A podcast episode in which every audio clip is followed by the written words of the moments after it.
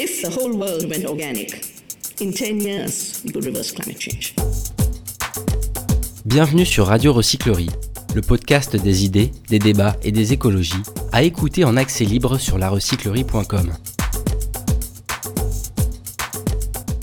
Lors de ce tête-à-tête, nous parlons climat et politique avec Dominique Bourg. Bonjour Dominique Bourg. Bonjour. On est ravi de vous accueillir à la recyclerie, où les échanges d'idées euh, reprennent euh, malgré le contexte actuel. En juin 2020, vous publiez avec six autres chercheurs l'ouvrage Retour euh, sur Terre.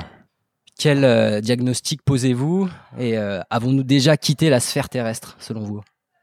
Quitter la sphère terrestre, je crois qu'on ne va pas y arriver, hein, et Dieu merci pour, pour nous.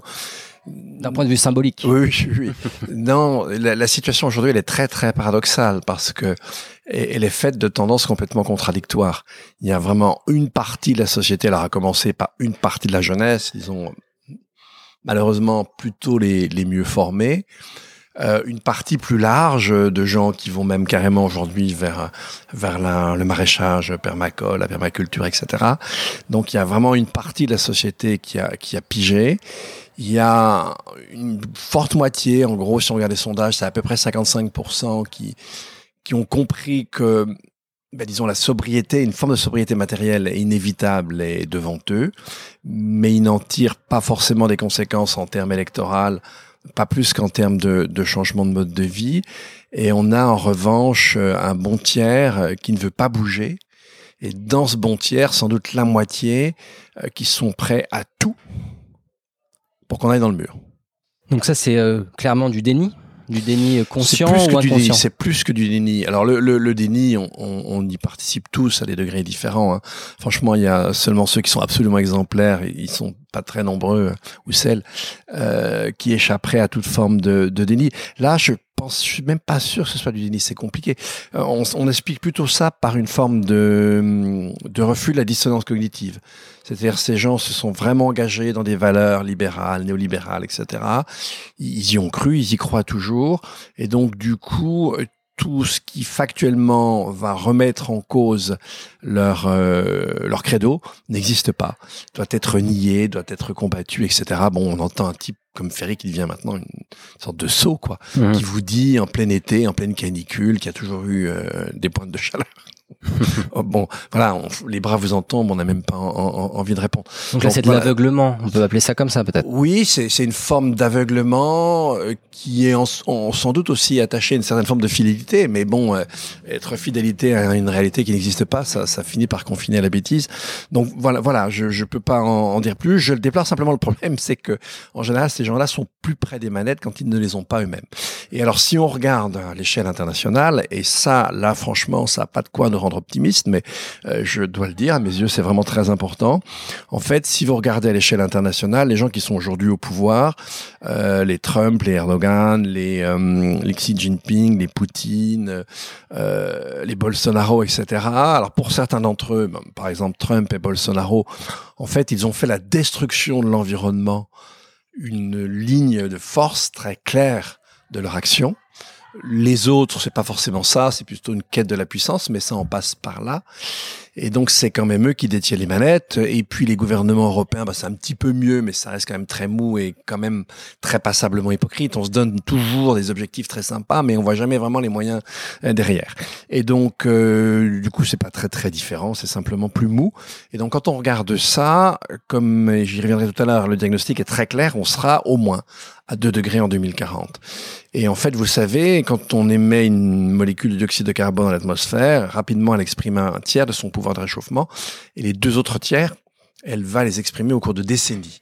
Et donc en fait, les deux degrés, c'est déjà nos émissions accumulées jusqu'à aujourd'hui on voit pas une, on, voit des petites choses qui font que ça va baisser un peu, mais on, on, voit pas quelque chose qui soit à la mesure de ce qu'il faudrait faire, même si on le dit. Alors en Europe, on le dit. Hein, on parle de, de, de, zéro carbone à l'horizon, euh, à l'horizon 2040, 2050. Ok, pourquoi pas ça Si vraiment, euh, mais je sais pas si on, on, comprend bien ce que ça, ce que ça implique.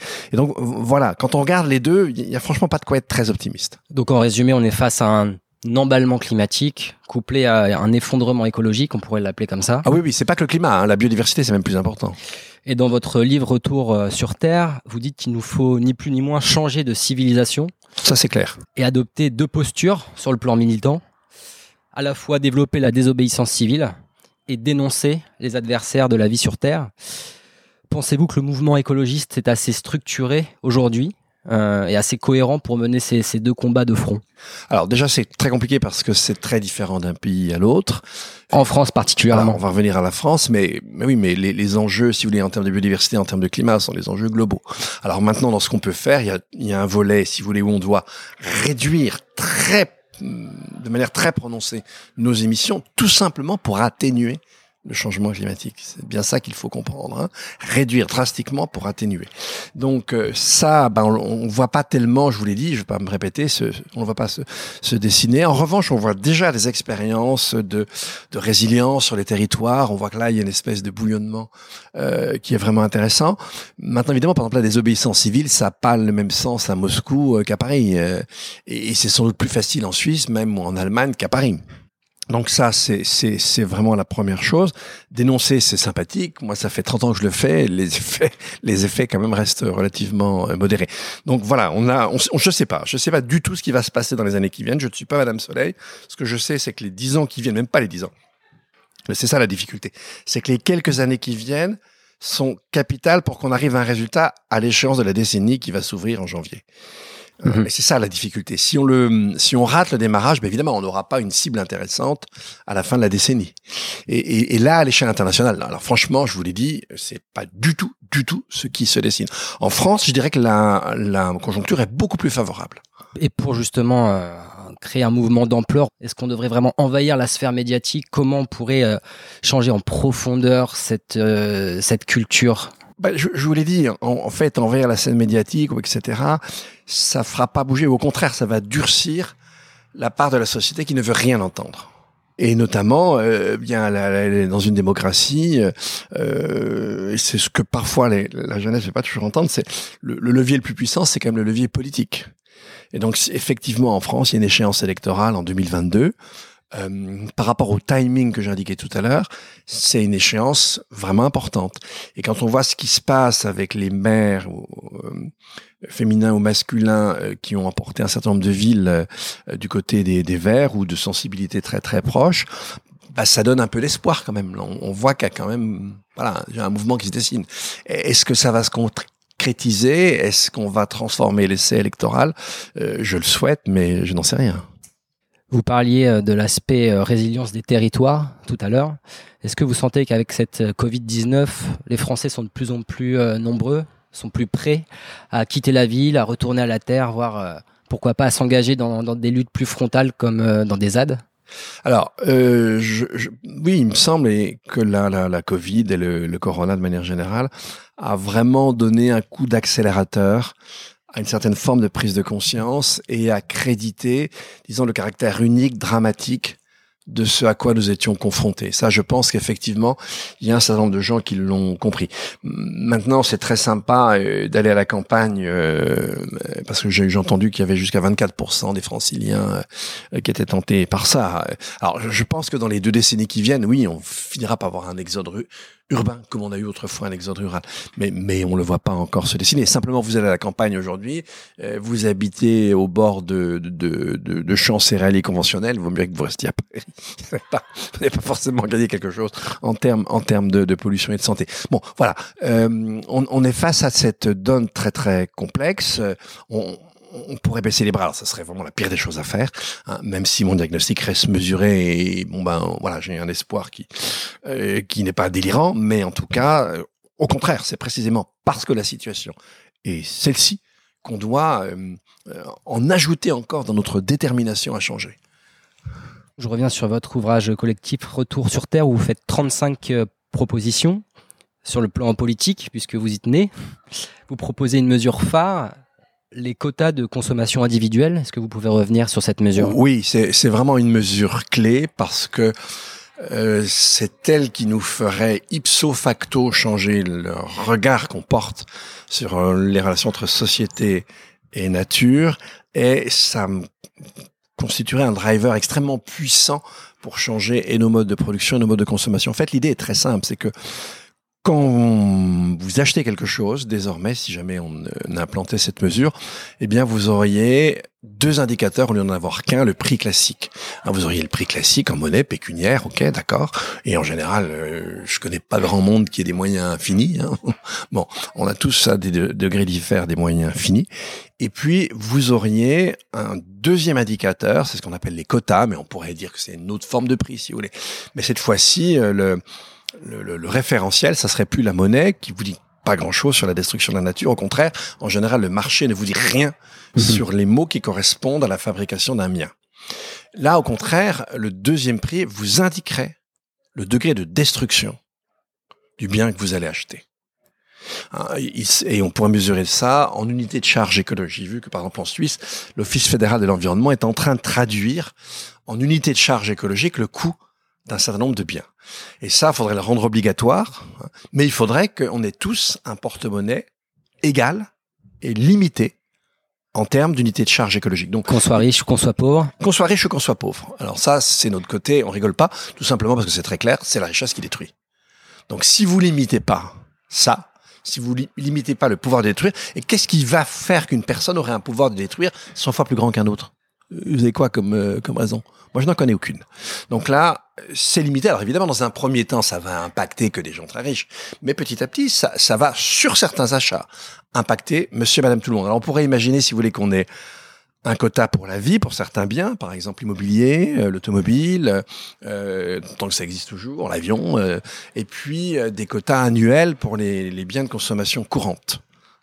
Et donc du coup, si vous êtes face à un régime de bananes, enfin un régime, un petit paquet de bananes bio, et de bananes, bien au chlordécone, bah, elles vont pas du tout avoir le même prix. Mhm.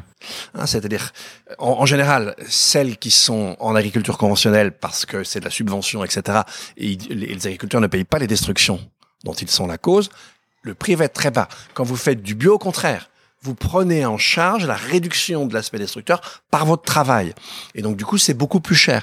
Bah là, ok, ce serait peut-être mes, mes bananes, passez-moi l'expression, mais dégueulasses, elles seraient moins cher pécuniairement, mais beaucoup plus cher en termes de quotas.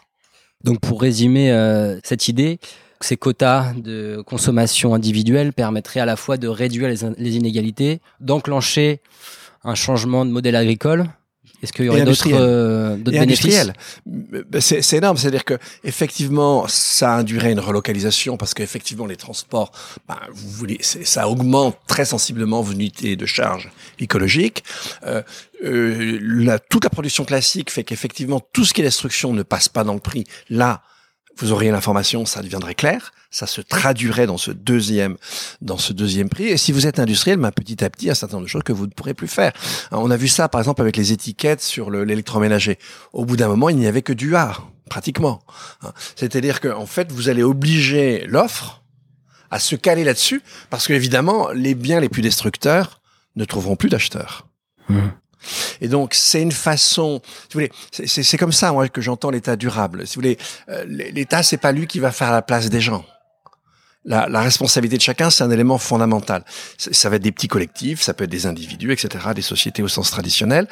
C'est à eux de, de, trouver les moyens. En, tout, en revanche, tu l'État, il est là en fait, c'est une espèce d'intermédiaire entre ce qu'on peut faire à une échelle locale et ce qui, dans, sur une planète qui, si elle fonctionnait, bah, vous auriez comme on a essayé de faire pour le climat, vous auriez des grands objectifs internationaux. Et donc l'État, lui, viendrait là. Et mes unités de charge écologique, évidemment, elles sont calées internationalement. Donc, euh, et, et c'est ce, ce, ce jeu entre une norme claire, fondée, mais encore une fois, c'est très important dans notre livre. On dit les quotas, ok, mais ça passe par référendum. Il faut que les gens aient compris et l'acceptent. Ça, c'est une autre euh, mesure que vous proposez? Ah non, c'est avec. La, la révolution euh, démocratique. C'est fondamental. Si vous voulez, l'environnement, c'est quand même relativement intime. C'est nos choix de vie, c'est la relation qu'on a au milieu, la manière dont on se perçoit dans le milieu, etc. Tout ça, c'est des choses très intimes et très profondes. On peut pas y aller, paf, tu fais ci, tu fais ça et, et tu mouftes pas. Non, il faut qu'on comprenne, il faut qu'on accepte. Puis après, il faut qu'on soit un acteur. Bon, alors c'est ça l'objectif.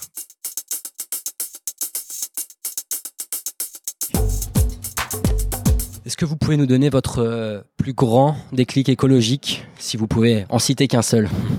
Ah, j'ai du mal à en citer qu'un seul. J'ai quand même vous en citer deux, mais comme ils sont quand même à deux périodes de la vie très différentes, euh, c'est pas absurde. Le, le premier, j'étais tout gamin. J'avais l'habitude de, de jouer avec des écrevisses dans un petit ruisseau, mais qui n'était pas très loin d'une usine chimique.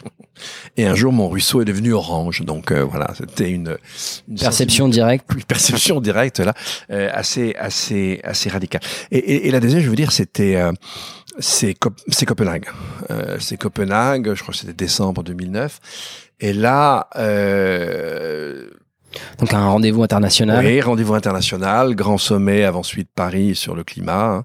Et donc, euh, la conclusion de Copenhague, c'est qu'il n'y a pas d'accord. Hein, C'est qu'il n'y a pas d'accord, on n'arrive pas à s'entendre pour réduire nos émissions, etc. Et donc là, eh bien, je on commençait à s'en douter, on voyait bien. Si vous voulez, moi, de- dès le début des années 2000, je commençais à être de moins en moins confiant, à me dire que ça valait de plus en plus mal. Et là, je veux dire, c'est un coup de poignard dans le dos. Hein, c'est un coup de poignard dans le dos. Et, et là, c'est clair, on se rend compte que si vous voulez, on, on va forcément exploser les deux degrés. Et, et Et effectivement, là, vous vous dites quoi? bah maintenant, bien c'est clair, les deux degrés, on les aura en 2040. Et je vous l'ai dit tout à l'heure en commençant, c'est déjà dans les tuyaux.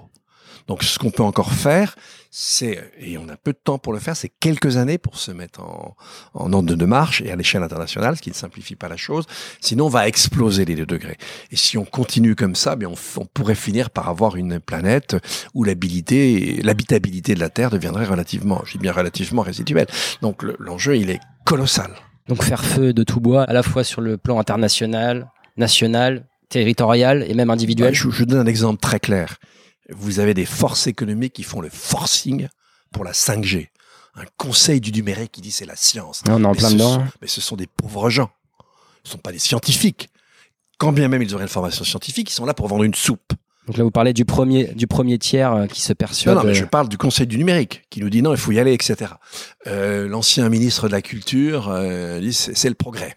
non, mais enfin, il, il- il regarde autour de lui, ce pauvre garçon. Enfin, là, C'est pas le seul à tenir ce discours. non, hein. mais bien sûr, si je vous l'ai dit tout à l'heure, ils sont très nombreux. Et tous ceux qui tiennent les manettes tiennent ce discours. Pour eux, ça n'existe pas, les questions d'environnement. Donc ces gens-là, que la chose soit claire, ils veulent nous faire crever. On les laisse ou on agit contre eux Donc la 5G, absurde. Même les Chinois en ce moment l'arrêtent le soir, tellement c'est énergivore. On va changer de registre, peut-être. En tout cas, vous avez peut-être un, un ouvrage à conseiller pour affronter les temps compliqués qui, qui s'annoncent justement avec euh, cette pandémie, euh, la- le vivant qui continue, euh, qui continue à s'effondrer, le climat. je- oui, oui, je vais vous casser la baraque. Je trouve que ça serait très mauvais de conseiller un livre. Eh ben c'est parti. Trois. Oh, une- même, pas. En fait, si vous voulez, la, la crise qu'on traverse, elle a toutes sortes de volets. Euh, Il faut commencer par l'information scientifique. Hein, Ce que je vous disais tout à l'heure sur le fait bah, que quand j'émets une molécule, c'est qu'un tiers qui... Voilà. Tout ça, c'est des choses qui sont très importantes pour comprendre comment on peut agir, euh, et comment on ne peut pas agir, euh, quels sont les butés à notre action. Ça, c'est les, les- les aspects scientifiques. On, on- a des aspects économiques. Il est clair, tout le monde dit le revenu universel, on va réduire le temps de travail. Euh, bah, euh, sur un temps intermédiaire, on peut discuter sur ces choses-là, mais si je regarde à plus long cours, au plus long cours, ben, qu'est-ce qui va nous arriver? Ça peut arriver dans la décennie. D'ailleurs, l'Agence internationale de l'énergie nous dit que dès 2025, on devrait avoir un resserrement de l'offre en hydrocarbures. Et les hydrocarbures, leur abondance, c'est ce qui nous a permis de réduire de plus en plus le travail. Donc, on est dans une société où, sur le temps long, on va devoir retravailler au contraire. Donc ça, c'est quelque chose qu'on doit prendre en compte dans la vision qu'on a de l'avenir. Et c'est ce qu'on a essayé de faire dans notre, dans notre petit livre. Donc besoin d'informations scientifiques. Scientifique, Dans un économique, ouvrage. politique, Mhm. euh, historique. L'histoire reste quelque chose de très très important. Archéologique, spirituel. Très important pour redonner un sens à ce qu'on peut faire. Donc en fait, moi, je n'ai pas un et philosophique, bien sûr, je suis philosophe. Mais mais mais si vous voulez, il faut pas conseiller un livre. Il faut conseiller à tout le monde de se remettre à lire. Plus le monde est complexe, plus on doit lire. Et si vous n'avez qu'un livre de chevet, bah franchement, c'est raté. Donc vous conseillez la pensée complexe d'Edgar Morin. Je vous amène vers, je vous amène vers un auteur. Non, non, il y a plein d'auteurs, si vous voulez, qu'on peut conseiller. Pablo Servigne. Et alors, oui, bah, Pablo, euh, on a parlé euh, hors micro de, de, de, de Baptiste, de Baptiste Morisot, euh, ma collègue Sophie Vaton, euh, euh, Gaël Giraud du côté de l'économie. Enfin, il y en a plein. Euh, Il y a énormément d'auteurs qu'on qu'on peut conseiller. Je suis pas là pour faire la, la, la, la- leur pub, si vous voulez, mais je suis là pour inciter les gens à lire, à être curieux, à discuter, à approfondir et à essayer d'argumenter. C'est fondamental. Eh bien, le message est passé. Toute dernière question.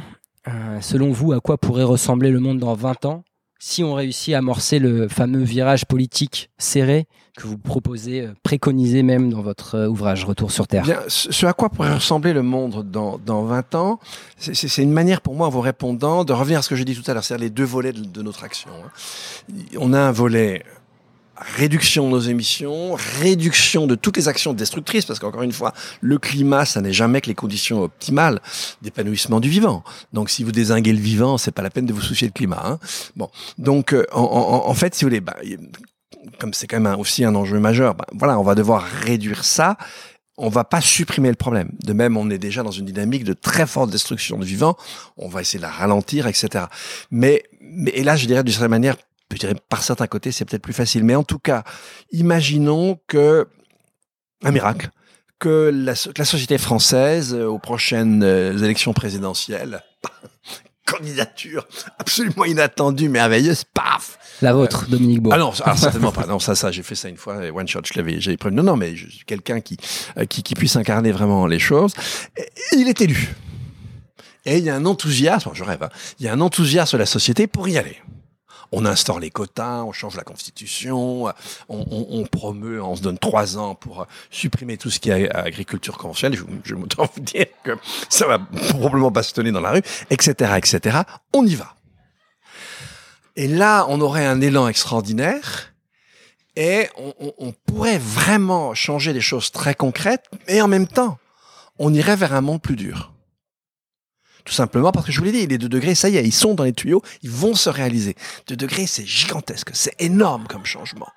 Quand bien même on ferait ça, on aurait peut-être des méga-feux. Et voilà, et c'est ça qu'il faut qu'on comprenne dès aujourd'hui. C'est que quand bien même on arrive un peu à ouvrir les vannes sur un plan politique, eh bien, on a vraiment besoin de gens informés, solides, qui ont compris qu'il y a des logiques qu'on n'arrivera pas à changer du jour au lendemain, qu'on peut dans un certain domaine faire évoluer, mais vraiment vers le meilleur, et qu'en même temps, les difficultés, elles, elles seront là, et, on sera obligé de s'y confronter. Donc, on n'aura pas une société où tout le monde rase gratis. On n'aura pas une société où le climat va redevenir normal. C'est, arrêtons. C'est des âneries. On va faire des bêtises si on, on croit ça.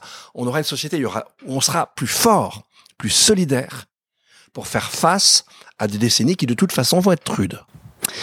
Eh ben c'est parti, on y va. En marche, si j'ose dire. En, en- Avec en avant, hein. en avant, euh, en avant vers l'écologie. En avant vers l'écologie, je préfère ça. Merci beaucoup euh, Dominique Bourg d'avoir répondu à nos questions. Et puis à bientôt à la recyclerie. On a une conférence tout à l'heure sur quel modèle économique pour demain. Avec plaisir. À bientôt, merci. À bientôt. Toutes nos émissions sont disponibles en podcast sur larecyclerie.com. Vous pouvez également suivre nos actualités sur Facebook, Instagram Ça n'est pas une fatalité. ou encore mieux, venir échanger avec nous à la recyclerie au 83 boulevard Ornano à Paris, métro porte de Clignancourt. Est-ce que si moi je fais un truc tout seul, ça sert à quelque chose?